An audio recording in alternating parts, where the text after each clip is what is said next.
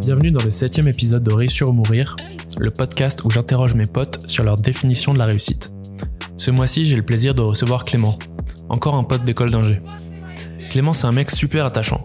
L'amitié a pour lui une place vraiment particulière dans sa vie et ça se ressent. Lorsqu'il est entouré de ses potes, on le sent vraiment heureux. Et c'est super important pour lui de profiter à fond de son entourage. Comme si chaque seconde passée avec ses amis était un cadeau et qu'on se devait de l'apprécier. Du coup, petit tip en passant, euh, sortez pas votre téléphone devant lui, sinon ça serait perdre quelques instants de kiff. Dans cet épisode, on n'aborde pas le sujet frontalement, mais Clément est frugaliste. Cela signifie qu'il vit en dessous de ses moyens délibérément pendant plusieurs années afin de mettre de côté, avec pour objectif de réduire drastiquement son temps de travail une fois qu'il aura épargné suffisamment, voire carrément partir en retraite. Ça demande un mode de vie minimaliste et de se contenter de choses simples. Ce choix peut paraître surprenant, mais Clément va toujours au fond des choses. S'il doit prendre une décision, vous pouvez être sûr qu'il aura étudié chaque possibilité à fond avant de s'engager dans une voie. C'est pour ça que c'est super intéressant de le recevoir dans le septième épisode de Réussir ou Mourir. Changer le monde, changer le monde, vous êtes bien sympathique, mais faudrait déjà vous lever le matin. Je vais te dire un truc que tu sais déjà. Le soleil, les arcs-en-ciel, c'est pas le mien. Le travail, c'est super. La meilleure façon de se payer un costard, c'est de travailler. Ouais, c'est compliqué, ouais. C'est compliqué. Il y a beaucoup de gens qui ne savent pas ce qu'ils sont. Et il faut s'étudier. Et quand on s'étudie, on trouve une voie.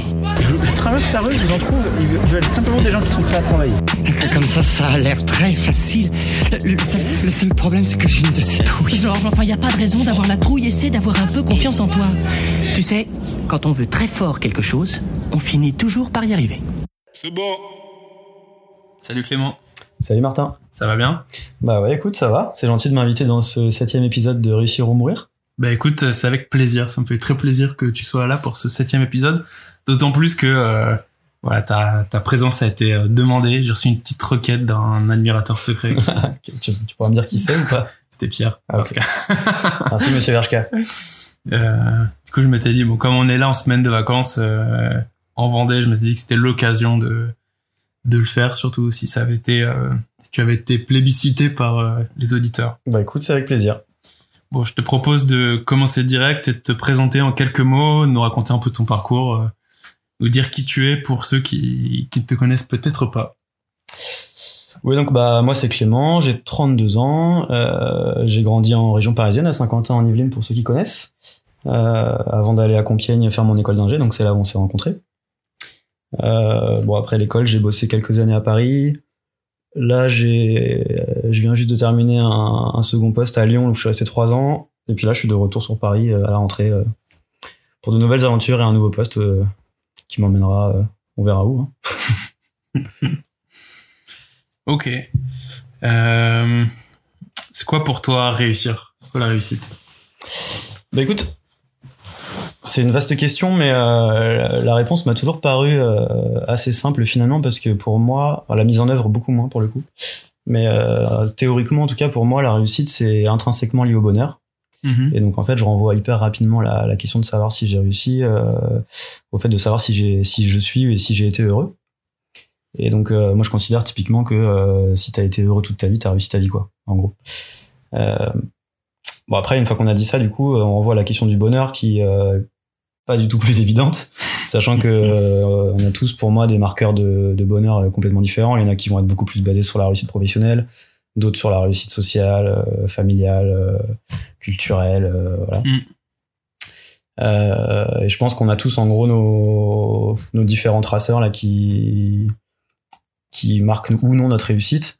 Euh, et moi, je pense qu'en fait, la, toute la difficulté de l'exercice, c'est de réussir à bien réajuster sa trajectoire euh, au fil de l'eau pour faire en sorte qu'on soit le plus heureux possible en fonction de ce qui nous rend heureux à l'instant T. euh, et, ça, va forcément évoluer. Il y a des moments où on va s'épanouir dans le travail, d'autres moments où on va plutôt s'épanouir dans la famille, quand on commence à avoir des enfants, des choses comme ça. Et donc, euh, je pense qu'on peut considérer qu'on a réussi euh, si on a fait en sorte que tous ces marqueurs-là étaient bien ajustés, bien placés au fur et à mesure de notre vie et qu'on a fait le maximum pour les réajuster. Bon, après, voilà, c'est une réponse très théorique. Hein, dans la pratique, euh, c'est quand même vachement compliqué. Et puis, euh, de temps en temps, on a aussi des, on se prend des trucs un peu de plein fouet dans la vie qu'on a, qu'on n'a pas anticipé, qu'on maîtrise pas, Mhm. et, et on va mettre un peu de temps à s'en relever. Mais, euh, mais je pense que si on fait le, si on fait au mieux et qu'on fait le maximum euh, pour être heureux, euh, c'est déjà un, un bon facteur de réussite pour moi en tout Ok. cas, Et là, du coup, c'est quoi les trucs qui te rendent heureuse, toi? Qui me rend heureuse? C'est quoi les trucs qui te rendent heureux?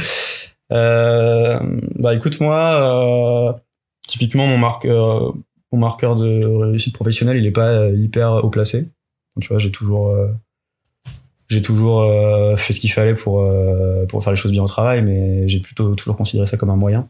Mhm. Euh, T'es- donc c'est Tu kiffes là ton boulot aujourd'hui?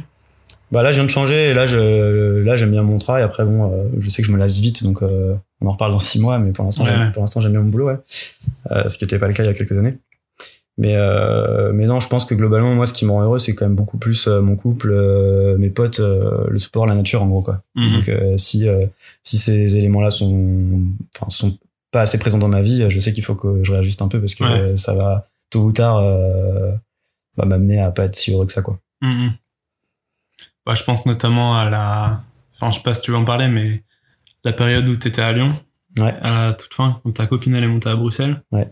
T'as eu un moment un peu compliqué où au niveau de taf c'était pas ouf et. euh, Bah ouais, typiquement, je me suis retrouvé un peu, euh, un peu au même moment, enfin, ouais, quasiment en même temps, à avoir un travail qui me plaisait pas, pas des masses, qui était un peu plan-plan, on va dire. Euh, ma copine qui partait, qui montait à Bruxelles pour ses, pour, pour reprendre ses études. Euh, et bon, je me suis un peu retrouvé, euh, un peu retrouvé tout seul le jour au lendemain et j'avais pas non plus euh, des trucs de fou euh, pour, pour compenser, quoi. C'était un peu aussi le moment où tous mes potes commençaient à devenir de moins en moins dispo parce qu'ils étaient en train de fonder des familles. Et c'est normal, ça prend du temps. Euh, et voilà, et du coup, bah, c'est des, c'est des moments où, euh, où je pense qu'il faut, euh, bah, il faut, faut faire, faire en sorte que d'aller mieux, quoi. Donc, euh, Mhm. voilà, donc, typiquement là, je vis, je vis ma vie entre Bruxelles et Paris maintenant. Euh, voilà, on a emménagé ensemble avec ma copine, euh, j'ai changé de boulot. Et, euh, et ça va déjà beaucoup mieux, quoi. mhm. Donc, tu vois, typiquement, ça, c'est pour moi un, euh, un fact, un élément de, de jugement de savoir si, euh, si on réussit ou pas, quoi. C'est combien de temps on attend pour, euh, pour réagir si jamais on sent qu'une situation un peu nous échappe et que, Mhm. et qu'on est moins heureux, bah, faut réagir sur son bonheur, quoi. Ce qui est pas facile, en vrai. Enfin, ça m'a pris un- une bonne grosse année avant de, Ouais. Mais ce que j'allais te demander, comment t'as fait justement euh, Ça a été quoi ton chemin de pensée pour euh, pour enfin déménager et changer de taf? Bah, j'ai un, j'ai quand même essayé de faire les choses proprement au travail, tu vois. J'ai pas non plus, euh, c'est pas au bout d'un mois, je me suis dit, oh là, pff, là, c'est hyper chiant, euh, le boulot me plaît pas trop, Mathilde vient de partir à Bruxelles, boum, j'arrête tout. Je savais que mon boulot, il se terminait dans globalement un an, un an et demi, que j'allais pouvoir changer après. euh, Mhm. Voilà, après, je m'étais dit qu'en gros, si j'arrivais pas à trouver un boulot qui me plaisait, dans tous les cas, j'arrêtais et que je montais à Bruxelles. Et euh, bon, au final, j'ai trouvé quelque chose qui me plaisait, donc ça, ça a un peu simplifié les choses, mais euh, je me suis m'étais un peu mis de deadline, mais c'était, tu vois, à horizon un an, un an et demi, quoi. C'était pas Mhm. dans le mois qui suivait. Ok, ouais. J'aurais pu être un peu plus, euh, un peu plus franc dans la, dans le changement, mais ça m'allait bien que ça se passe comme ça, tu vois. J'étais pas non plus au bord du, enfin, j'étais pas, j'étais pas spécialement heureux, mais j'étais pas non plus au bord du gouffre, quoi. Ouais, ouais. Mais tu vois, je pense que si tu laisses, euh, si tu laisses traîner en longueur des situations sur des années, sous prétexte que t'as un peu peur du changement ou que, ou que t'oses pas, et bah, à mon avis, si tu y repenses 20 ans après, tu te dis, ah, j'ai quand même perdu 5-6 ans de ma vie euh, dans une situation qui m'allait pas. euh, je, suis quasiment sûr que t'as des regrets après si tu. Mhm. Et ben après, on a tous un peu nos sensibilités. hein. Peut-être qu'il y a des gens qui vont trouver que un an pour réagir, c'est énorme, alors que moi, je trouve que ça va, quoi. Mais Ouais, ouais, c'est clair. chacun ses sensibilités. quoi. Chacun ses, sa, vi- sa vitesse de croisière, quoi. Et donc, du coup, selon ta définition, est-ce que tu peux dire que tu as réussi ta vie aujourd'hui? Bah globalement, euh, j'y repense. Ouais, en y, en y pensant, là, je pense que euh, je pense que j'ai globalement été heureux jusqu'à maintenant. Mhm. Et donc du coup, selon ma définition, euh, je pensais pouvoir dire que j'ai réussi ma vie. Après, euh, voilà, a toujours eu des moments un peu plus euh, difficiles que d'autres. Euh, faut faire en sorte que ça dure pas trop longtemps et savoir où tu veux aller pour que pour que ça aille mieux, quoi. Mais euh, mais à partir du moment où je considère que ouais, j'ai été heureux sur quasiment toutes les phases de ma vie, euh, je pense que j'ai réussi, quoi. Mhm. Après, voilà, j'ai encore, euh, encore du mal à définir euh, bien proprement les contours euh, de ce que veut dire le bonheur euh, dans un avenir proche ou à moyen terme. Donc, je sais que ça va être le prochain gros projet là, de, bah, de, ouais, des prochaines années. Donc, il n'y a rien qui est acquis, quoi. Et je sais que ça va pas, ça va pas, ça va pas dire, enfin, je vais pas, ma situation va pas rester la même là pendant, pendant 10 ans, mais, euh, Mhm. mais justement, c'est pas facile, je trouve, de, de savoir ce qui va nous rendre heureux, ce qui nous rend heureux maintenant et ce qui va nous rendre heureux euh, pour euh, 10 ans, quoi. Ouais. Et de savoir sur quel, euh, dans quel environnement te positionner, te placer, euh, pour être sûr que euh, t'es pas trop posé la question tous les mois, quoi, parce que bon, c'est un peu fatigant quand même euh, de toujours se dire ah ouais là ça va pas, je devrais faire Mm, plutôt ouais, ci, plutôt ça. Mais euh, j'imagine que là, tu fais référence au fait que le mode de vie qu'on a eu aujourd'hui, là, jusqu'à nos 30 ans, c'est un mode de vie qui est de moins en moins viable. Genre, le fait d'être tout le temps avec ses potes, euh, passer trop de temps euh, euh, tous ensemble, Ouais. c'est un truc qui maintenant va être de plus en plus rare, vu qu'on va, enfin, nos potes commencent à fonder des familles, on commence tous à s'installer à droite, à gauche, euh, donc on est plus, euh, c'est plus aussi facile de se retrouver. Ouais. Et euh, j'imagine que c'est à ça euh, dont tu fais allusion. Bah oui, c'est des grosses, c'est des grosses questions. Euh, C'est sûr que ça fait un peu vieux con, mais c'était quand même, c'était quand même facile l'époque où euh, il y avait juste à faire 500 mètres, aller au pic, euh, voir ses potes. Après, hop, t'es Mhm. diplômé, euh, tu commences à bosser. Bon bah au lieu d'aller au pic, euh, tu te retrouves euh, dans euh, le ou les bars un peu classiques de Paris où tu te retrouves avec tes potes. et puis finalement, bah ça change un peu le bar-centre, mais ça change pas tant que ça le, le fonctionnement. hein. Juste un peu la fréquence de- du moment où tu te retrouves, mais Mhm. on se voyait encore énormément dans les années euh, bah, 24, 28 ans là. Ouais. Et puis bah, au bout d'un moment, euh, bah, les- tout le monde évolue quoi. Les gens se voient de moins en moins fréquemment. Il y en a qui déménagent à droite à gauche à l'étranger, il y en a qui font des familles. Et, euh, et oui bah du coup euh, tu te dis euh, ah oui euh, en fait il va peut-être falloir commencer à réfléchir euh, quel, à quel contour donner à la vie que tu veux mener. Et alors là, pff, tout un champ des possibles s'ouvre et je dis ah mince ah oui en fait euh, il y a peut-être pas mal de modèles alternatifs un peu possibles si euh, ça te va pas de juste euh, te marier, faire des enfants, acheter une maison, euh, un labrador euh, Mhm. et, euh, et vivre 40 ans au même endroit, rembourser ta maison en travaillant comme un acharné quoi. Ouais. Et du coup bah quand tu commences à réfléchir à ça, euh, ça fait euh, ça fait un peu ça donne un peu le tournis quand même. Et puis voilà, faut juste, hein, je sais pas, moi, en tout cas, j'essaie un peu de déverminer le problème en pensant à ce qui est vraiment important pour moi. Je me souviens m'être fait la réflexion au bout d'un an ou deux en, en, en bossant- quand j'ai commencé à bosser. Je me disais, bon, c'est quand même, bon, c'est, ça va, c'est pas si mal, c'est intéressant, c'est marrant de travailler au début, de se faire tes preuves et tout, mais franchement, 45 ans là, euh, Ouais, ça va être long. ça va quand même être chaud, quoi. Carrément long. Sais, je voyais mon père qui, à qui il restait euh, 10 ans et qui me disait, oh là là, j'en peux plus, ça va être long, mais je me disais, mais ouais, non, mais c'est impossible, quoi. Enfin, Mhm. et voilà. Donc là, je, je me dis qu'effectivement, ça va être un peu long et je vais peut-être essayer de chercher d'autres euh, d'autres projets ou d'autres façons de vivre, au moins pendant un temps, parce que euh, pense que c'est bien de faire un peu, un peu autre chose aussi et de pas s'enfermer dans ce modèle-là, mais, euh, mais c'est vraiment pas si simple, quoi. Enfin, la, la raison aussi pour laquelle il y en a autant qui restent dedans, c'est que c'est vraiment la facilité, quoi. Mhm. Ouais, carrément. Voilà. Enfin, tu veux dire qu'ils ont le chemin tout tracé il n'y a pas besoin de se poser trop de questions puisque franchement, si la facilité c'est de rester dans sur les rails qu'on t'a qu'on Bah, montré. ouais. et- C'est le, le- le schéma classique euh, aussi pour une raison, quoi. C'est que c'est un peu celui que tu poursuis quand tu te poses pas trop de questions. Mhm. Mais bon, j'aime bien me poser des questions, moi, donc. euh, Ouais, ça j'ai cru comprendre. et euh, est-ce que tu crois que là je parle, euh, on parlait du de ta peur là de ou en tout cas du, du de la nostalgie que t'as un peu du moment où on pouvait se retrouver tout le temps tous ensemble, enfin où les potes, on avait un groupe très très soudé. Est-ce que euh, si dans notre entourage il n'y avait pas des gens qui auraient commencé à, à tracer leur route et à déménager, à fonder une famille, toi tu te serais t'aurais continué à te sentir bien, tu penses, dans cet environnement-là où on se voyait hyper régulièrement, enfin, qui était très centré sur, sur les amis C'est une très bonne question. Euh, j'aurais tendance à répondre que oui. Enfin, que j'aurais pu me sentir bien pendant encore hyper longtemps dans cet environnement-là. Mhm. Parce que je considère que c'est tellement dur de trouver un environnement dans lequel tu te sens bien que c'est pas forcément la peine d'en chercher un autre. Absolument, juste pour en chercher un autre. Ouais. Mais bon, après, c'est sûr que peut-être au bout de 10 ans, euh, tu te lasses un peu comme on se lasse de tout, quoi. Donc, euh, Mhm. Mais en tout cas, euh, clairement, ouais, ça me. ça- des fois, je me dis, euh, bon, ça m'aurait bien, ça m'allait bien de, de continuer le rythme euh, pic début de début de taf pendant pendant 20 ans, quoi. Alors après, c'est vrai qu'on me dit Ouais, souvent je que euh, je suis un peu nostalgique, que j'avance pas, etc. Mais pourquoi toujours avancer quand c'est cool? Mhm. non, non, je comprends. Petite info, là, le PIC, c'était le bar étudiant où on se retrouvait euh, à l'UTC, où on passait euh, 80% du temps où on n'était pas en cours. Ouais, Bon résumé. Mm. Qui fédérait quand même toutes les assos, et du coup, il y avait vraiment une Ouais, atmosphère euh, festive, culturelle, euh, pote, euh, qui Ouais, était un, trop combo quand même assez magique. Mhm. T'as un peu d'angoisse du coup vis-à-vis du, du futur? Tu penses que tu le, enfin tu l'abordes comment là ces quelques prochaines années? Bah, j'ai un peu fait mon deuil de ça en fait. Euh, Enfin, ça m'empêche pas de, de voir mes potes au maximum et de, continuer à avoir un peu ce rythme-là par moment, mais euh, j'ai fait un peu mon deuil euh, sur la fréquence en tout cas. Mm.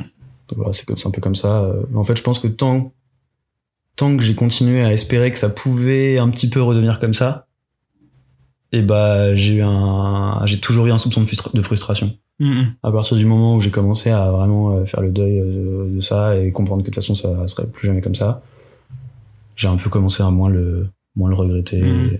Voilà, c'est comme ça, faut avancer quoi. Un jour aussi, de toute façon, euh, j'aurai aussi moins de temps euh, et j'habiterai un peu plus loin et voilà donc. euh, Mais du coup, avec Mathilde, donc là, ça fait trois ans que vous êtes ensemble. Est-ce qu'il n'y a pas aussi le, le fait que maintenant que tu es en couple, tu as peut-être autre chose dans lequel t'investir plutôt que les potes? Un truc à construire, en fait, qui est Ah ouais. qui- où tu traces ta route et Si, mais je pense que j'aurai clairement le temps de faire les deux. Hein. Ouais. Enfin, mhm. Enfin, j'ai quasiment toujours été en couple euh, depuis, euh, en tout cas depuis qu'on est parti du sorti de l'UTC et ça m'a pas empêché de passer énormément de temps avec mes potes quoi. ouais, ouais, je comprends. C'est quand tu commences à multiplier les euh, les sources de, enfin les ouais les, les éléments, enfin les activités qui prennent du temps que ça commence à être compliqué. C'est sûr que là, si tu commences à gérer de front euh, couple, euh, grosse activité sociale, euh, deux trois sports que tu fais en compète, euh, 70 heures par semaine au taf parce que tu vas être cadre dirigeant, etc. Là, forcément, Mhm. des enfants, forcément, enfin, on n'est pas des surhommes, tu dois arbitrer des trucs. Quand t'es pas un monstre d'ambition au travail euh, et que t'as pas d'enfants, euh, être hyper présent pour ton couple et tes amis, euh, ça reste clairement faisable. Mhm. Non, c'est clair. Enfin, c'est ma, ma vision des choses, mais après, encore une fois, hein, c'est les gens ont tous des sensibilités hyper différentes. Il y en a qui vont mettre, euh, qui, il y en a qui peuvent pas décorréler la, la réussite euh, d'une euh, carrière professionnelle euh, ultra ambitieuse. D'autres euh, qui peuvent pas le décorréler de, de fonder une famille hyper tôt. D'autres, euh, Mhm. voilà, d'être juste être heureux dans leur couple et puis tout le reste ça va suivre. Là, c'est, on est tous hyper différents là-dessus quoi. Moi, je sais que ma vie sociale a une place hyper haute quoi. Mhm. Ouais. Et est-ce que tu crois qu'elle est hyper haute parce que euh, en fait la question que je me pose derrière c'est est-ce que du coup euh, t'arrives à être heureux tout seul? Par exemple tu passes euh, un mois tout seul isolé de tes potes est-ce que tu penses que tu serais heureux ou c'est vraiment ton moteur et ton truc qui te Bah typiquement le, le confinement là était une bonne. euh, bah, J'aurais pas su répondre à la question. Ouais. Pas forcément très bien en tout cas. Mais le confinement était un bon euh, un bon exercice en fait. euh, le fait de pas avoir vu grand monde. Enfin, J'ai quand même vu quelques personnes parce qu'en en, Bel- en Belgique on était quand même pas confinés euh, de façon aussi drastique qu'en France, mais mais euh, mais le fait de quand même pas avoir vu grand monde. euh, d'être confiné avec Mathilde, euh, bien posés tous les deux, d'avoir quand même pas fait pas mal d'apéro Skype, euh, Mm. de petits jeux sur Board Game Arena, de, de petits calls avec la famille et tout. En fait, ça me manquait, mais pas, non, pas autant que ce que j'aurais pensé finalement. Ouais, ouais, ok. Là, on parle un peu du taf et des gens qui avaient un chemin tout tracé et qui le suivaient et que ça les rendait heureux. Est-ce que toi, euh, comment tu te situes par rapport à ça? Parce que je sais que t'as eu, t'as quand même pas mal réfléchi en gros à la question du boulot et t'as, t'es hyper, euh, t'as vraiment déconstruit en fait le modèle qu'on nous présentait. Du coup, c'est quoi un peu ta vision des, des choses là De ceux qui suivent un peu ce modèle classique là? Ouais, ou même, et même toi, comment tu te, comment tu te places par rapport à ce modèle de, un peu classique, euh, le modèle professionnel euh, qu'on nous vend euh, dans la société, Ouais. Bah, un peu old school, quoi. déjà, euh, moi, je suis euh, hyper ouvert et respectueux de, de, de toutes les personnes qui suivent leur propre modèle. hein. J'espère juste que toutes les personnes qui le suivent le font consciemment, en fait. C'est Mhm. ça, je, je, je crains quand même que, et tant mieux si c'est pas le cas, mais je crains quand même qu'il y en ait un paquet qui, qui le suivent sans se poser la question et qui le regr- reg- regretteront peut-être plus tard. Ou alors qui se poseront jamais la moindre question et qui seront heureux comme ça. Et, ça, et tant mieux. principal. Mais, Ouais. euh, mais donc en tout cas, ceux qui le font consciemment et, euh, et que ça rend heureux, bah, j'ai envie de dire tant mieux. Je suis presque même jaloux hein, qu'ils aient trouvé leur modèle qui les rend heureux. Parce que Ouais. Moi, c'est pas encore bien mon cas. Mais euh, moi, en tout cas, ma vision des choses, c'est que euh, moi, j'ai vu mes parents euh, bosser, euh, surtout mon père, euh, comme, un- comme des malades pendant, euh, pendant toute leur life, en gros. Mm. Et euh, sans être particulièrement, euh, et même les parents des potes, et sans être particulièrement euh, épanouis dans ce qu'ils faisaient, quoi. Et, euh, et franchement, euh, c'est vraiment un truc, je trouve, hyper dommage de te rendre compte quand t'es à la retraite, là, que t'as cramé 45 ans au, au boulot, juste parce que c'était un moyen de, de revenu ou, de, Mhm. ou que t'avais pas de meilleures idées, quoi. Donc, euh, donc j'essaie juste, en tout cas, de pas en arriver là.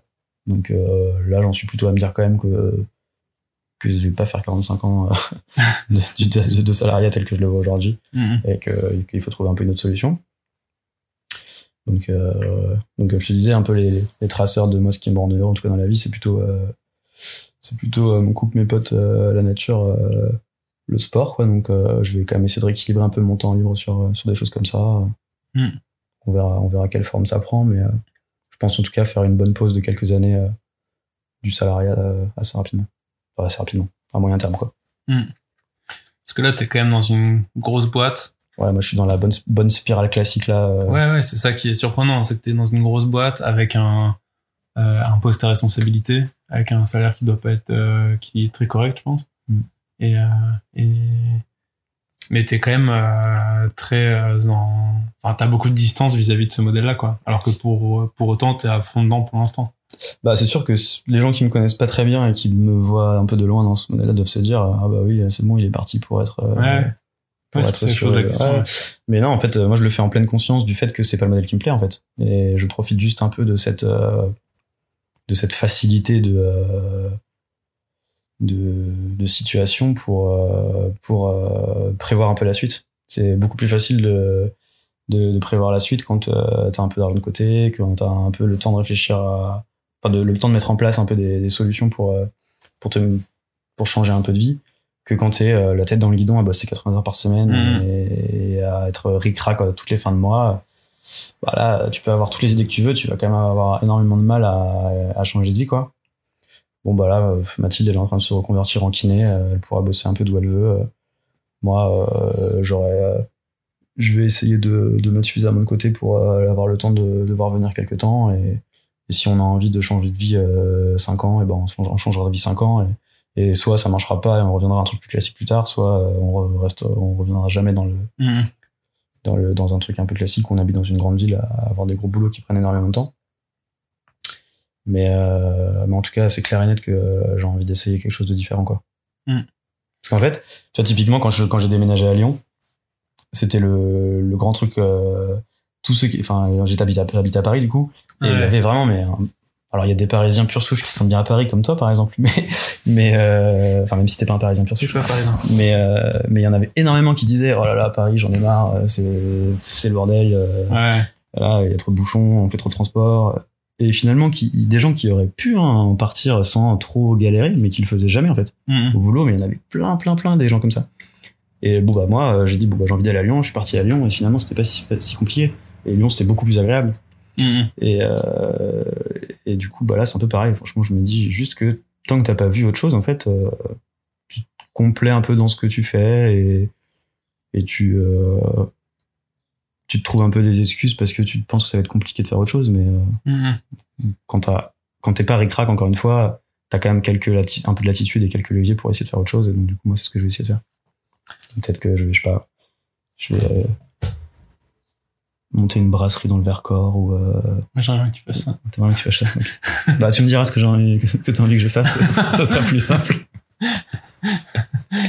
Non, du coup, c'est la question d'après euh, Qu'est-ce que, c'est quoi les plans derrière Est-ce que t'as des plans concrets ou c'est encore en réflexion et... Ouais, en vrai, c'est, c'est quand même vraiment encore en réflexion. Parce que euh, j'ai vraiment du mal à, à discerner euh, passion et activité euh, rémunératrice, en fait.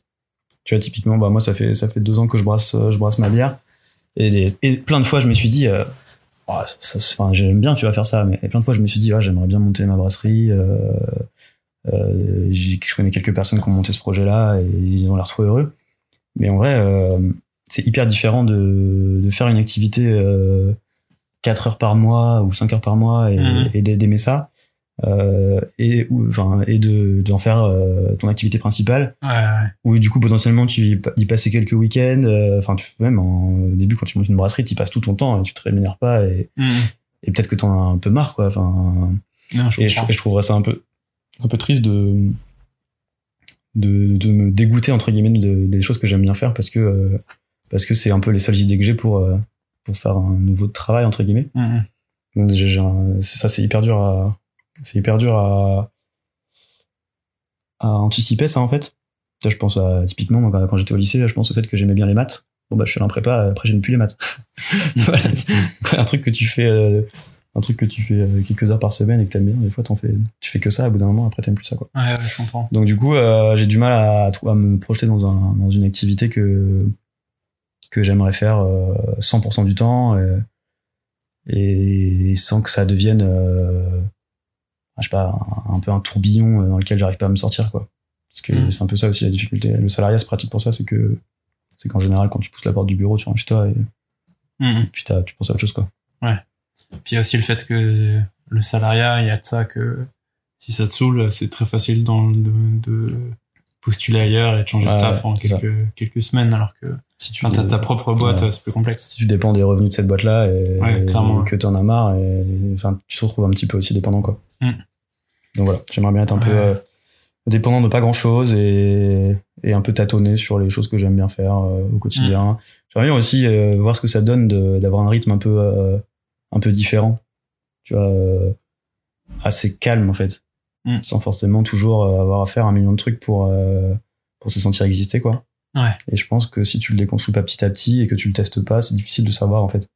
Parce que même quand tu es en vacances, en fait, euh, t'as toujours quand même le, le, le retour au travail qui te, qui est un petit peu quand même quelque part dans ton esprit. Et, Mm. et alors que, imagine, je sais pas, là, si je retournais jamais au travail lundi et, et que j'avais encore euh, 40 ans devant moi, est-ce que ça m'angoisserait? Est-ce que je serais content? Est-ce que je le vivrais bien ou pas? Je sais pas en fait. Mhm. Ouais, je vois ce que tu veux Ça, dire. ça se teste. C'est marrant là ce que tu racontes sur euh, la brasserie. Moi, tu vois, c'est un peu le la, les questions que je me pose sur l'ébénisterie ou le travail du bois. C'est un truc que j'aime beaucoup faire, que j'ai découvert il y a un an et euh, et je me pose forcément la question de me reconvertir. Mais euh, mais comme toi, j'ai un peu peur qu'un truc qui me plaise en tant que loisir, quand je me fabrique des trucs pour moi, ça devienne en fait euh, un enfer quand je vais devoir travailler pour les autres ouais. et, euh, et que je vais devoir dépendre euh, du nombre d'heures que je vais réussir à caler en une journée, qu'il va falloir que je taffe Ouais. 8-9 heures par jour pour arriver à un salaire qui est euh, pas ouf à la fin du mois. Tu peux très vite retomber dans le même travers, hein, d'avoir Ouais, des gens ça, qui ouais. vont te demander de faire des pièces de bois que tu trouves un peu nulles. Ouais, c'est ça. tu vas pas tu vas Mhm. tu vas leur dire bah non moi euh, enfin je trouverais ça beaucoup plus pertinent de le faire comme ci comme ça ouais, ils vont te dire ça. non non moi c'est ce que je veux ça va t'énerver Exactement. tu vas y passer 12 heures par jour pour avoir un salaire décent et au final tu vas plus forcément aimer ça Ouais, je vais plus apprécier. c'est après c'est un peu dur de le de savoir sans le faire sans le Ouais, c'est un peu, c'est un peu mais en tout cas ouais. c'est vrai que c'est une grosse crainte quoi je trouve de, Ouais, ouais. de se lancer à un peu à corps Mhm. perdu dans, dans sa passion parce que euh, c'est la meilleure la seule ou la meilleure idée qu'on ait Mhm. pour faire autre chose que son son taf Ouais, c'est clair. Et puis il y a cette euh, espèce d'Eldorado de vivre de sa passion. bah ouais c'est clair On Si quand- on se dit euh, si, euh, si tu vis de ta passion, tu travailles plus jamais, entre Ouais. guillemets. C'est pour ça qu'on est tous hyper jaloux de ceux qui vivent de leur passion. Ah ouais, ouais, Il y clairement. en a pas clairement, beaucoup, hein, clairement. mais ceux, qui, ceux qui ont réussi à le faire, c'est euh, et, qui- et qui en plus des fois te disent ouais je sais pas peut-être que j'aimerais changer etc. Tu leur dis mais arrête tout, arrête de réfléchir. T'as réussi à te mettre en place un truc comme ça, euh, ne change rien. Ouais, non, c'est clair. C'est clair, c'est clair. Quand t'es bien dans ta vie, euh, faut Et pas trop chercher à midi à 14h. Hein. Ouais, ouais, carrément. Ouais, non, c'est clair. Et, euh, et tu parlais aussi là de mieux gérer ton temps, typiquement de plus être euh, dépendant de congés payés ou, ou ce genre de truc. Et en taf, en freelance, ça, ça te ferait pas kiffer? Genre d'arriver à bosser. euh, Si si euh, c'est possible. Après j'ai pas du tout réussi à identifier deux activités qui euh, que je pourrais faire en freelance avec les compétences que j'ai, mais Ouais. ça peut être une option. Ouais. hmm. Mais c'est vrai que moi bon. Ouais, t'as pas. pas le profil spécialement. Ouais, j'ai pas spécialement un ouais, profil. euh, Je comprends. C'est vrai que c'est pas évident de savoir quoi vendre. C'est pas un truc qui est. euh, Enfin, il y a des métiers, c'est obvious, un peu comme le mien, mais. euh, Et en fait, c'est hyper dur de base, déjà, je trouve, de, de définir ses compétences. Surtout quand on est un G un peu euh, gestion de projet euh, transverse, Oui, là, on a l'impression de ne rien savoir faire. En vrai, on sait faire plein de trucs, mais Qu'est-ce qu'on peut enfin, vendre ouais, Qu'est-ce c'est qu'on hyper peut. dur de savoir ce que tu peux vendre, quoi. Mm. Puis je t'avoue que moi, ça me plaît pas des masses, euh, cette ambiance de freelance commercial, aller se vendre à des, gros, à des boîtes, euh, un monde un peu de Ouais. requin, je sais pas, je suis pas... Je, Bah, je pense que le côté, euh, le côté démarchage est- peut être très chiant. Moi, j'avoue que depuis un an, j'ai eu que des projets qui me sont tombés dessus, donc j'ai pas eu à, j'ai pas eu à démarcher et, et c'est vraiment cool parce que euh, je pense que pareil que toi, c'est un truc qui me plairait pas trop d'aller voir, de te vendre, euh, de, de, de pipoter les mecs pour leur dire qu'ils ont absolument besoin de tes services. Ouais. euh, je pense que ça me saoulerait. Et euh, donc je comprends, ouais, je comprends ce côté-là, quoi. C'est moi, Mais- je, ouais. Et si t'arrives à trouver des clients et qui sont contents de ton taf et que t'as une plus-value pour eux, c'est quand même cool euh, de dire après derrière, euh, bah, c'est le résultat qui prime et pas le temps de travail que je passe à, chez vous, quoi. Mm. Ça fait que euh, moi, en général, euh, bah, je vais vendre quelques, je sais pas, X jours pour réaliser tel prestat. En général, je suis assez, euh, je pense être assez précis. Mais euh, si je suis hyper efficace et que euh, et qu'au final je, je, je sors mon truc euh, un peu plus tôt, bon bah tant mieux pour moi, tu vois, genre c'est Mhm. du temps de gagner. Et à l'inverse, si je suis un peu lent et que je prends du retard, bon bah je suis, c'est à moi de mettre un coup de bourre à la fin, mais euh, à la, je serai jugé que sur mon résultat quoi. Et si, ouais, euh, mais là, t'es, t'es- enfin, en gros, c'est l'hyper autonomie euh, de l'entrepreneur, quoi. Hmm. Mais euh, ça, c'est sûr, c'est quand même plus confortable quand t'arrives à te à récupérer les projets et qu'après tu, tu gères ça. ouais c'est ça. Après c'est juste trouver le T'as pas, t'as pas à passer 80% de ton temps à récupérer des missions, quoi. Ouais, c'est ça. Mais en général, je pense que surtout en gestion de projet, euh, où en- tu dois arriver à trouver des missions où tu peux passer un peu de temps dessus. euh, euh, tu vois, que ce soit pas, que t'aies pas besoin de refaire de la recherche toutes les, tous les deux semaines. Quoi. Ouais, je sais pas. Bon, j'avoue, je, j'ai pas spécialement réfléchi à la question. mais-. Enfin bref, c'était un peu la parenthèse. Est-ce que tu as des modèles de réussite qui t'ont inspiré? Soit tes parents, des personnalités, des proches? Euh, bah, du coup, j'ai un peu du mal à répondre à la question parce que du coup, dans ma définition de la réussite, en fait, euh, c'était intrinsèquement lié au bonheur et du coup, à- moi, j'ai un peu l'impression qu'à moins d'être dans la tête de vraiment des gens, Mhm. c'est difficile de savoir si ce qu'ils font les rend heureux parce que euh, il y a énormément de gens qui donnent l'impression de l'être mais qui le sont pas vraiment. Enfin, c'est un peu des façades. Mhm. En tout cas, des modèles de réussite, je sais pas, mais en tout cas, des gens qui m'impressionnent euh, clairement. Euh, des fois, il y a des gens qui font des trucs euh, qui, en plus, me touchent un peu en termes de sensibilité sur ce dont j'ai parlé entre le sport, la nature, etc. Et je me dis toujours, waouh, faut- les mecs qui font des trucs de ouf, euh, à côté, t'as toujours l'impression d'être un peu, d'être un peu petit, quoi. Mais euh, ouais, typiquement, bah, tu vois, là, les- je te parlais de- du brasserie dans le Vercors, et il y a deux, deux potes là, enfin, des- mais je les, je les connais pas, hein, mais je sais que c'est deux potes qui ont fait euh, l'INSA à Rouen, je crois, Mhm. qui ont monté Capitaine Train, je sais pas si tu sais, c'est l'ancien nom de Trainline, en fait, après ils ont revendu la boîte. Ok. C'est le truc qui permet de prendre les billets de train à la SNCF, là, Ouais, ouais. de façon hyper facile. Donc en gros, les mecs, ils ont monté une boîte comme ça, euh, ils l'ont revendue hyper vite. Et ils se sont dit, bon, bah, qu'est-ce qu'on a envie de faire? Ils se sont posé mille questions, un peu comme dont on parle aujourd'hui, quoi. Et ils sont allés, euh, ils ont créé une brasserie, la brasserie du slalom, euh, à la chapelle en Vercors. On voit trop, trop stylé. Et euh, ils ont complètement changé de vie. Ils se sont dit, bon, bah, nous, on veut être à une heure en voiture d'une gare TGV et être dans la nature, brasser de la bière. Bon, ils ont fait ça. Et des fois, quand j'entends des histoires comme ça, je me dis, non, mais ça a l'air, ça a l'air trop, en fait, en vrai, c'est hyper dur, hein, mais ça a l'air trop facile, faut juste se lancer et tout. Et ça me fait pas forcément directement envie parce que voilà, je sais qu'il y a aussi plein de contraintes associées à ce genre de choses qui font que c'est pas non plus moi le- la vie dont je rêve. Mais quand même, je me dis, waouh, balèze. Mhm. C'est un peu genre. Ouais, ouais, je comprends. Donc c'est pas forcément des modèles de réussite pour moi parce que euh, c'est pas forcément ce qui me rendra heureux, mais euh, ça me, C'est plus des gens qui t'inspirent. ça m'inspire un peu. Ouais. Ouais, ouais, je comprends. Donc il y a quand même ce côté euh, très axé sur le, le, le arriver à trouver un truc au taf qui te rend heureux, quoi. Ouais, clairement. Ouais. C'est un peu pareil, tu vois, pour ceux qui font, tous ceux qui bossent dans des tiers-lieux comme l'Ermitage, choses comme ça. Mm. Je connais, je, je connais pas hyper bien non plus ce qu'ils y font, mais pas le simple fait de, de prendre le taureau par les cornes, de un peu tout quitter, de se lancer là-dedans, euh, Mhm. je trouve ça assez impressionnant, quoi. Ouais. Après, euh, ça se trouve, euh, ils en ont marre comme n'importe quel taf au bout de trois ans, et peut-être qu'après, je sais pas, sais rien, ils ont plus d'argent et ils reviennent à un truc plus classique, ou je sais pas trop au final comment ça se termine, ce genre d'aventure. hein. Ça se termine pas toujours bien, je pense, mais, mais le simple fait de, de se lancer euh, à fond dans quelque chose, euh, je trouve ça assez impressionnant et inspirant, quoi. Non, ça, je suis d'accord. Mais du coup, c'est les profils de gens qui créent des choses alternatives, qui te. Ouais, clairement des profils de, de gens qui arrivent à dont l'objectif est un peu de concilier euh, temps libre, activité porteuse de sens, euh, Mhm. nature, euh, voilà, qui arrivent en gros à se, à se créer un petit cocon de vie euh, avec ce mix-là. euh. Ouais. Je trouve ça hyper hyper intéressant quoi. Enfin, en tout cas, moi, c'est dans ces ordres de grandeur de principe, c'est ce que je recherche. quoi. Ok. Après, voilà, il y a mille contraintes associées à ça.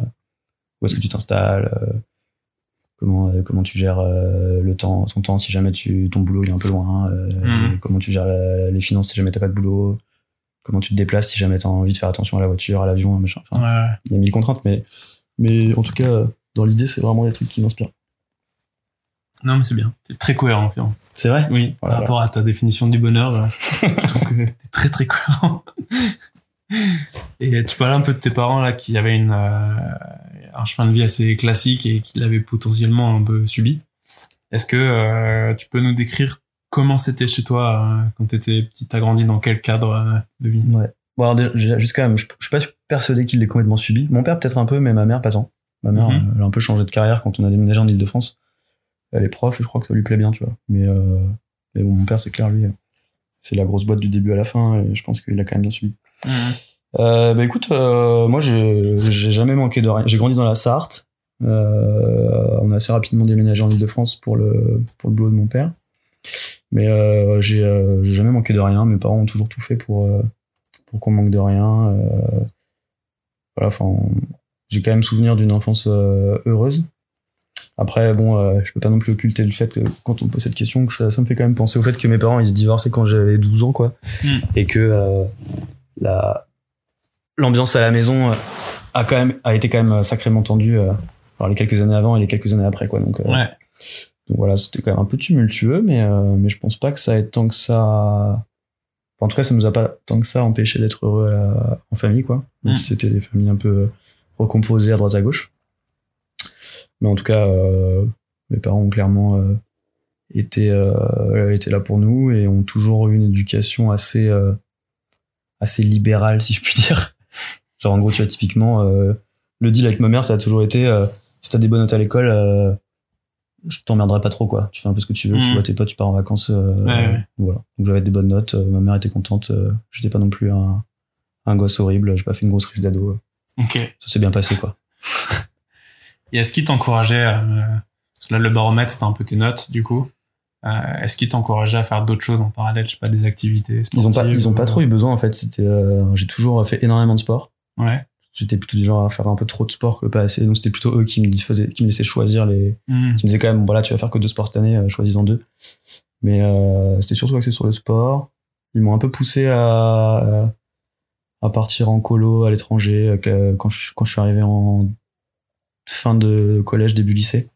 Ce qui après a ouvert une, une grande, grande lignée de, de, de voyages itinérants avec le CE de mon père quand j'étais au lycée. Donc ça, c'était c'était une bonne chose qui me pousse à, à faire ça parce qu'au final, ça m'a quand même ça a quand même pas mal défini la personne que j'étais après en termes de Mhm. en termes d'aventure, découverte, Ouais. euh, avis un peu sur euh, sur les choses. Mais sinon, euh, j'étais quand même ils m'ont un peu laissé faire ce que j'avais envie de faire et, et j'étais déjà suffisamment force de proposition pour pas qu'ils aient à, à me dire oh, ce serait quand même bien que tu fasses ça, tu fais pas grand chose. Donc ça, ça, ça allait en fait. Ok. C'est toujours assez passé de façon assez fluide en fait, j'ai l'impression.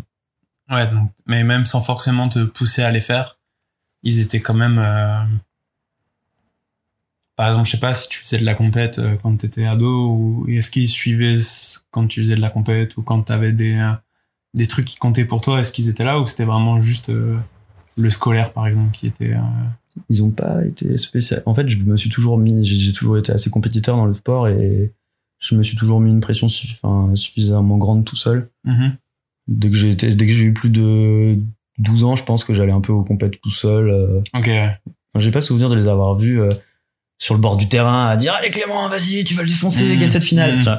Mais euh, voilà, ils, ils, ils, étaient- ils me soutenaient, mais ils étaient pas non plus euh, super présents sur cette phase-là. quoi. Ouais, ouais, ok. Donc, je me, souviens un peu, c'est un peu les, je pense les trucs un peu classiques de famille.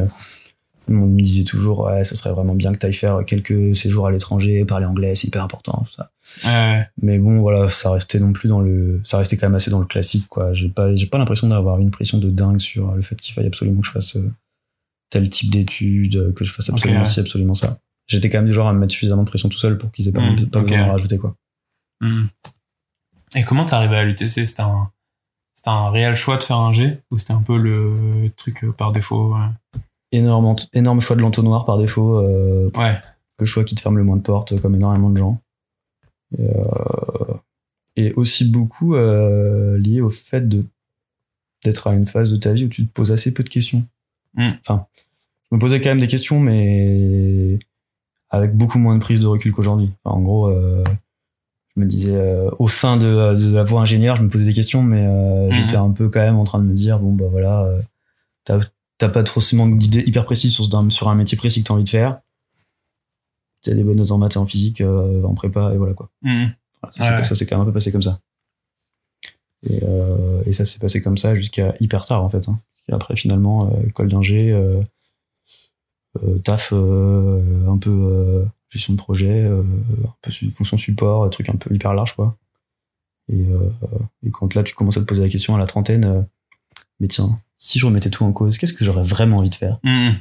Et là, pouah, Ouais, c'est une question que je me pose souvent. De, euh, je, re- je repense un peu à tous les différents embranchements, tu vois, de mes choix de vie euh, Ouais. importants et je me dis bon bah à ce moment-là, euh, euh, si j'avais fait médecine, qu'est-ce que où est-ce que j'en serais aujourd'hui? Est-ce que je serais la même personne? Est-ce que euh, je trouve qu'à l'UTC on a eu la chance d'avoir une école qui nous a quand même pas mal appris à prendre du recul sur les choses. Ouais. Et euh, et je trouve qu'il y a quand même un, un- on ressort un peu typé dans le sens où on est très euh, on remet beaucoup en question, on a besoin de comprendre les choses, on a besoin d'avoir du Ouais. sens dans ce qu'on fait. parfois presque Et, euh, trop. Hein. Ouais, parfois, sûrement, sûrement, j'en sais pas, mais, euh, mais oui, oui, on se pose beaucoup de questions. Mm. Et je pense que, euh, par exemple, si moi j'avais fait médecine ou une école de commerce peut-être plus lambda, j'aurais, je me, j'aurais jamais eu ce podcast, je serais peut-être dans une, j'aurais un taf à la défense et, euh, enfin, je Ouais, pense, si t'avais fait médecine, peut-être que tu serais en train de sauver des vies au bord de la mer. Non mais oui oui, là je, là je caricature à fond. hein. Je, je, je pense que avant d'arriver à l'UTC, euh, je disais que je voulais pas trop aller bosser à la défense. Enfin, mais euh, mais je me pose pas mal la question ouais, de où est-ce que où est-ce que j'en serais, où est-ce que qu'est-ce que quel impact en fait a eu mon école sur euh, et mes choix de vie sur l'homme que je suis aujourd'hui. Et tu regrettes du coup un peu? Non, je, enfin, je regrette pas parce que je suis content de là où j'en suis, mais euh, mais clairement, euh, bah, j'en ai parlé un peu avec Marion, mais euh, mon le- l'école d'ingé, c'était pas forcément mon choix de cœur, c'était mon choix euh, raisonné. Ouais. Et, euh, et je savais que c'était euh, mes parents, ils m'ont jamais euh, dit euh, tu feras un G, mais ils m'ont clairement poussé euh, un peu passivement vers toutes les voies d'excellence, quoi. Le, médecine, commerce, ingénieur, euh, avocat, ce genre de trucs quoi. Euh, architecte. Mais euh, même s'ils m'ont jamais euh, le seul stop qu'ils m'ont fait, donc euh, j'en parlais avec Marion, c'était euh, de pas faire d'études de musique parce que bon bah c'était pas des vraies études. Mais euh, mais sinon à part ça, je pense que c'est pareil que toi. Moi j'ai fait un G parce que ça me fermait le moins de portes, parce que j'étais bon en sciences et, Moi, je reste, et convaincu, hein. je reste convaincu que quand t'as ces âges-là, là, 18-20 ans, t'as aucune idée très précise de ce que tu veux faire, ça reste un bon choix. hein. Ah ouais ouais non mais bien sûr. hein. Et même là tu vois. là-dessus. là où on en est aujourd'hui, moi je suis très content. Et tu vois, j'ai fait une école d'ingé et aujourd'hui je fais du graphisme. Et je kiffe à peu près mon taf. Je, je sais pas la panade, tu vois. Je suis pas, euh, je suis peut-être pas autant passionné que les mecs de Captain Train, mais euh, mais euh, mais tu vois, je suis quand même euh, très content de ma situation actuellement, donc euh, euh, je regrette rien du tout quoi. Mais c'est juste, je me dis, euh, c'est peut-être pas optimisé par rapport à qui j'étais et, et Ouais. les pressions qu'on m'a mises euh, à ce moment-là en fait. Ah, mais tu sais, on peut pas non plus tout refaire en mieux à chaque fois, hein, ça serait trop facile. Si, si, euh, c'est vrai que des fois, quand tu penses à, à toutes les reconversions en cours dans, dans les gens qui ont fait des écoles d'ingé ou même autres, hein, euh, qu'on connaît même pas, tu te dis, ah, quand même, ça aurait été un sacré gain de temps que les gens, ils, savent, ils sachent directement ce qu'ils ont envie de faire. Ah, mais Mais clairement. en fait, ça marche pas comme ça, c'est juste un process de construction hyper lent et Mhm. tu mets du temps à savoir ce que tu as envie de faire et, et c'est normal en fait. hein. Il y a plein de pays, euh, quand tu fais ton Erasmus là en, en France euh, hyper tôt, là quand tu as 19 ans, euh, il y, a des gens qui, il y a des gens qui font toujours Erasmus, qui ont 25 ans là et qui ont fait euh, trois fois le tour du monde dans les pays scandinaves parce que eux, leur délire, c'est pas du tout de commencer les études aussitôt. Ils Mhm. savent très bien qu'ils ils ont besoin de, de processer, de grandir, de vivre des choses, d'expérimenter avant de savoir vraiment ce qu'ils ont envie Bah, de faire. carrément. Ah, c'est pas complètement débile, hein. En vrai, quand quand t'es aussi jeune, euh, savoir ce que t'as envie de faire de ta vie, c'est ultra dur. J'ai l'impression que la question on va se la poser toute notre vie, donc euh, Mhm. Non, non, c'est vrai. C'est vrai, c'est vrai. Je trouve ça assez sain en fait, de pas se mettre dans un dans un tunnel là et puis de d'en sortir euh, quand tu quand, quand t'as 70 ans et de te dire, euh, Mhm. Ouais, ça- c'est un peu sombre là-dedans. Non, mais c'est ça. Et c'est pour ça que je trouve que c'est assez euh, encourageant de, se dire que. euh, moi, je me rappelle quand j'étais en stage, mon premier stage ouvrier euh, de, en- quand j'avais 17 ans, 18 ans, il y avait euh, un mec qui m'avait dit Ouais, mais de toute façon, euh, euh, tu fais jamais euh, toute ta vie dans une seule boîte, tu changes 5-6 fois de boîte, tu vois, dans, Mm. dans, ta, dans ta carrière. Et moi, dans ma tête, c'était Ouais, donc. euh, ok, tu peux varier, mais c'est quand même le salariat, des boîtes, un patron, euh, tu vois, un système qui était quand même assez, assez fermé, un peu le tunnel dont tu parles. Et c'est vrai que là, toutes les reconversions qu'on voit, en fait, c'est ça, je trouve ça, ça soulage d'une certaine manière de se dire que ça, c'est finalement assez facile entre guillemets, hein, mais euh, c'est assez facile de se dire, bah je je, je m'extirpe un peu de ce tunnel et je fais, je trace ma route pour faire un Ouais, truc que je- j'ai envie de Je pense qu'il quoi. faut, il faut partir du principe que pas grand chose est impossible et que ça, ça vaut le coup de le tenter si ça te tient à cœur, quoi. Mm, mm. Non, Quitte, quitte à te planter, hein, franchement. Ouais, ouais, c'est ça. Puis il y a pas, il y a pas de, c'est pas très grave. Le plus dur, je trouve, c'est de trouver un truc, à- un truc qui, qui, qui te fait vraiment envie, quoi. Ouais, ouais. Parce que finalement, après, se lancer, euh, après, ça, ça dépend peut-être des gens, mais moi, j'ai l'impression que c'est pas le plus dur. Du coup, c'est pas mal parce que là, le thème, ça fait un peu la transition avec la question suivante, qui est comment est-ce que tu gères l'échec et est-ce que tu as déjà eu des échecs marquants? Bah, je pense qu'on on subit tous plein de petits échecs par-ci par-là, en fait. hein. Après, tout dépend de, du niveau d'échec euh, dont on parle. Moi, je, quand tu me poses cette question, je pense à un échec, enfin, une situation d'é- d'échec où, je me suis vraiment, en tout cas, vraiment senti en échec pendant, pendant plusieurs semaines, qui est du coup bah, mes six premiers mois de prépa. Alors, quand je suis, en gros, quand moi, quand je suis parti de, du lycée, j'ai fait une prépa, une grande prépa élitiste de Versailles. Euh, voilà, j'étais très, j'étais très dans le délire. euh, bon bah, allez, c'est bon là maintenant, euh, on va faire maths maths p, MP étoile, on va l'X et tout, et hop, on va, on va dépoter. Bon, je me suis un peu assez vite confronté à la réalité. J'ai jamais autant bossé de ma vie.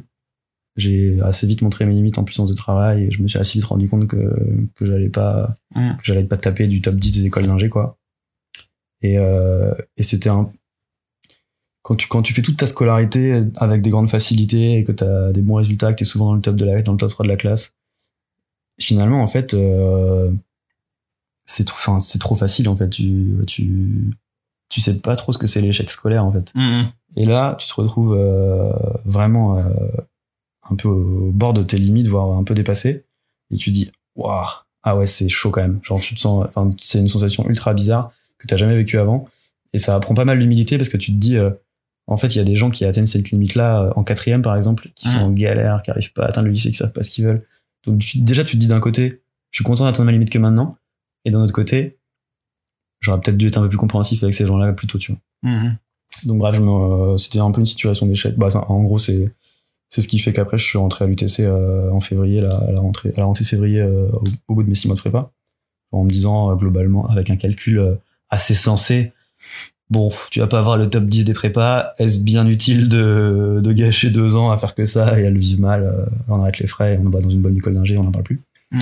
Et euh, voilà, c'est ce que j'ai fait. Donc, choix euh, mûri très longuement et lentement pendant quelques semaines, un peu complexe, un peu compliqué, euh, et, qui s'est avéré être, je pense, un des meilleurs choix de ma vie, quoi. Mais Ouais. en tout cas, ouais, clairement, je regrette pas du tout. Mais c'est vrai que j'ai vécu cette situation d'échec euh, assez mal à l'époque, en me disant quand même que que j'étais pas assez bon, machin.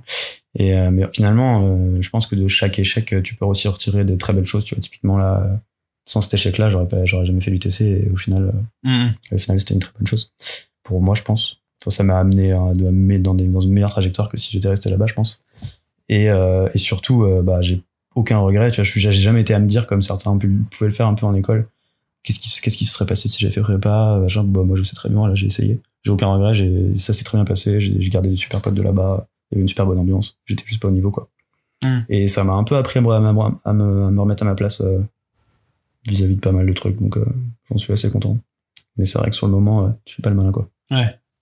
Bon, c'est bien que t'aies su en tirer du positif, en tout cas. Mais oui. Ouais, au final, l'histoire c'est bien fini, mais, mais C'est quand vrai t'es que quand quand tu t'es pas habitué à, affronter l'échec, en fait, ça peut Ouais. un peu faire drôle au départ. Mais, euh, mais je pense que c'est très sain. Mhm. Non, je suis d'accord. Et je trouve qu'on. Enfin, moi, par exemple, tu vois, j'ai hyper. J'ai une grosse peur de l'échec, Ouais. je pense, vraiment. Euh, Parce que euh, j'ai jamais eu d'échec, en fait, quand j'étais petit. J'ai toujours été. euh, Tu vois, j'ai toujours été le garçon qui faisait. Je faisais pas de bêtises. J'étais hyper. J'étais bon à l'école. Pareil, j'étais toujours dans le top 3-4 de la classe. J'avais des très bons résultats. Euh, j'étais un mec euh, hyper euh, j'étais je faisais j'étais pas turbulent ou autre j'ai jamais fait de crise d'ado euh, donc je suis c'était hyper euh, euh, j'ai jamais fait de vague en fait. Donc j'ai jamais connu d'échec tu vois en grandissant.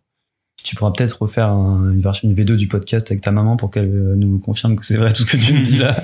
non mais je pense que c'est vrai. Et euh, enfin même je suis je suis certain que en tout cas moi j'ai vécu le le et je me rappelle je m'en je m'en suis rendu compte assez tôt c'est qu'au final j'ai jamais connu d'échec euh, important et, euh, tu vois, j'ai jamais redoublé, j'ai jamais été en situation euh, hyper hyper compliquée. Et, euh, et ça faisait que quand je me retrouvais dans des situations où j'étais euh, potentiellement proche de l'échec, euh, ça me faisait euh, stresser de ouf parce que je connaissais pas ça, tu vois, je, je savais pas ce que c'était cette sensation. Et à l'UTC, par exemple, tu vois, en GM euh, en troisième année là, j'ai raté pas mal de, de matières et j'ai fait, j'étais pas très loin d'être viré de l'UTC et j'ai pas dormi pendant un semestre. J'avais des grosses insomnies, euh, j'avais vraiment, j'avais vraiment peur de ça, quoi. heureusement que tu rates pas souvent des trucs. hein. Ouais, ouais, ouais, non, mais c'est vrai. Et je pense que, et je pense que, tu vois, quand, euh, quand j'arrive dans des situations où, où l'échec loin, et je pense qu'aujourd'hui c'est moins vrai parce que j'ai pris du recul, de l'assurance. Je pense que la peur de l'échec, elle est surtout liée à un manque de confiance en soi et, et le fait que tu donnes trop d'importance à l'image que tu, que tu renvoies, je pense. Mhm. Euh, et donc, maintenant, je- j'en ai beaucoup moins peur. Mais euh, à une époque, ouais, c'était hyper, euh, c'était tétanisant parfois, tu vois.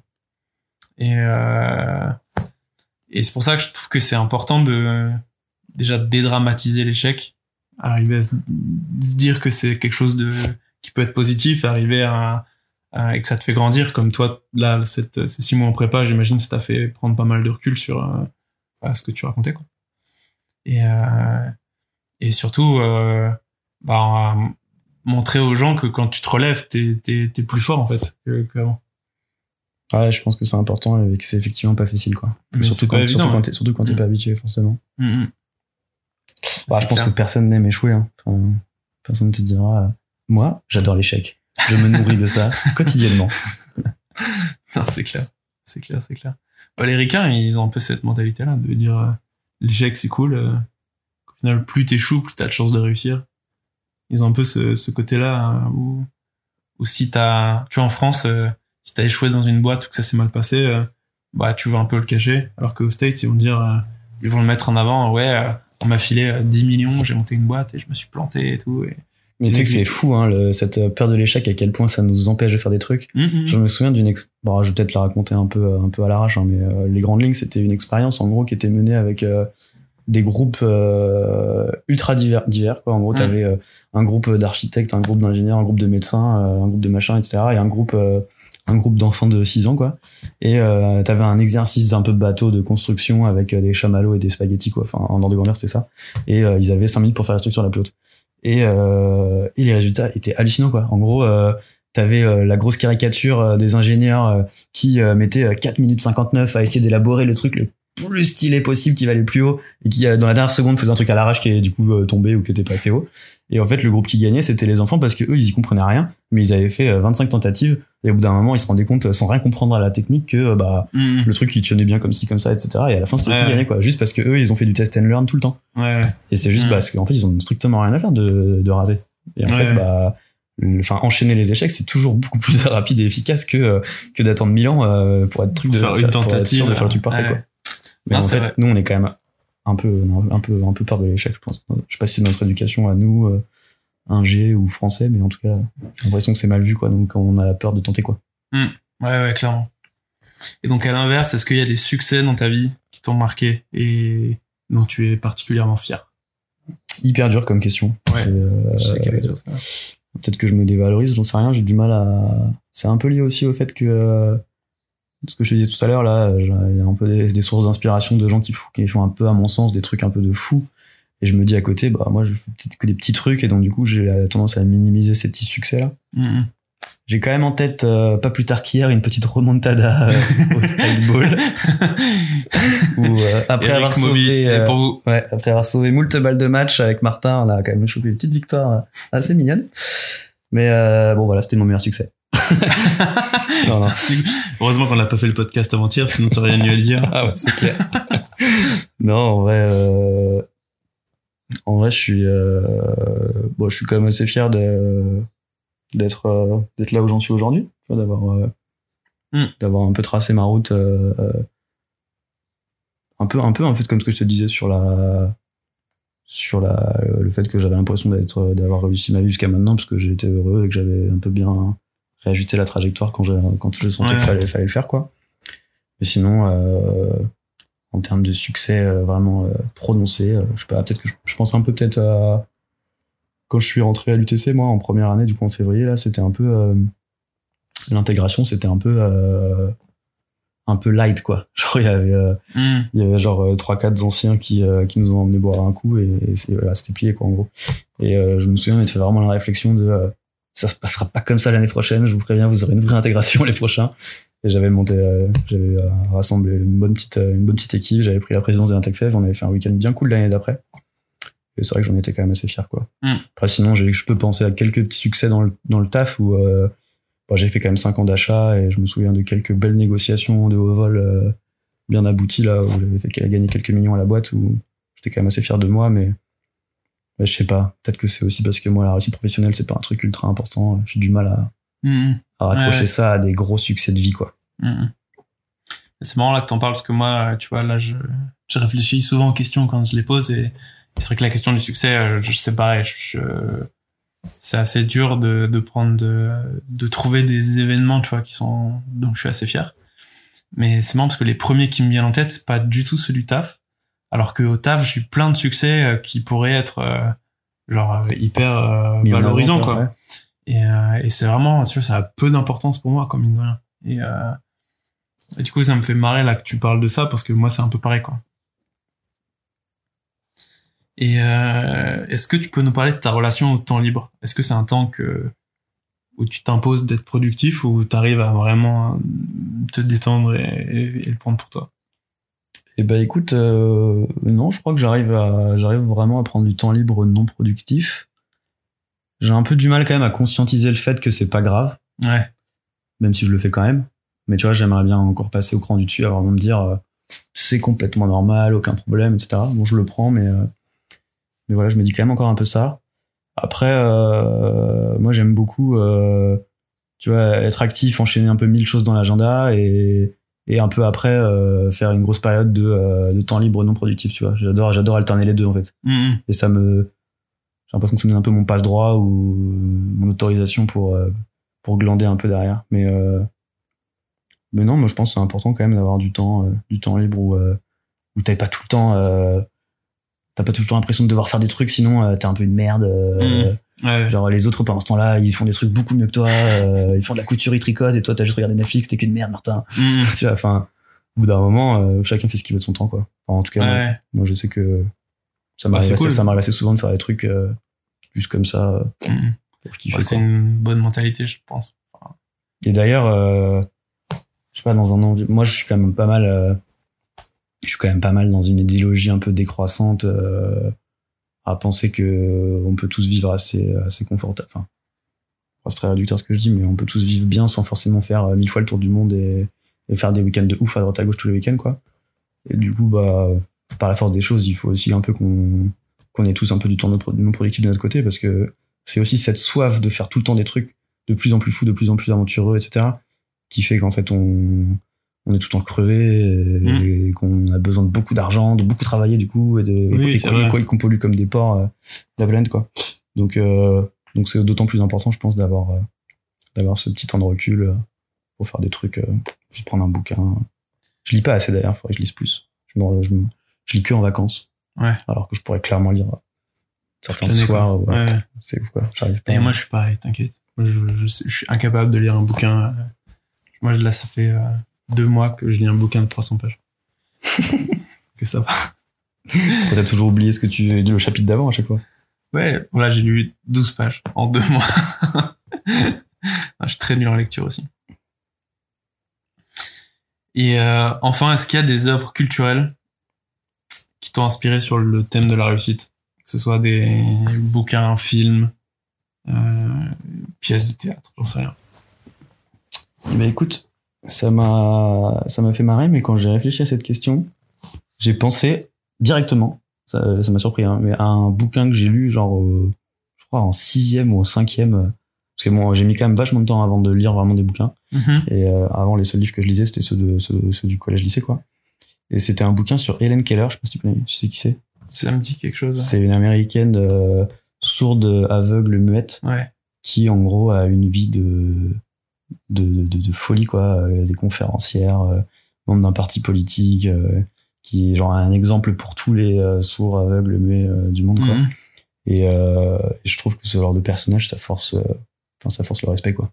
Tu, tu te dis, va- tu te dis vraiment, euh, qui Il n'y a pas de limite, quoi. ouais enfin qui suis-je pour euh, me mettre euh, enfin tu sais être un peu déçu de de pas avoir tel truc ou d'être un peu de, de- je sais pas de te sentir un peu malheureux parce que tu aurais pu avoir une plus belle euh, voiture une plus belle truc enfin bon c'est pas trop mon cas mais mais c'est juste que en gros tu tu dis à partir du moment où il y a des gens qui arrivent à faire tout avec rien Mhm.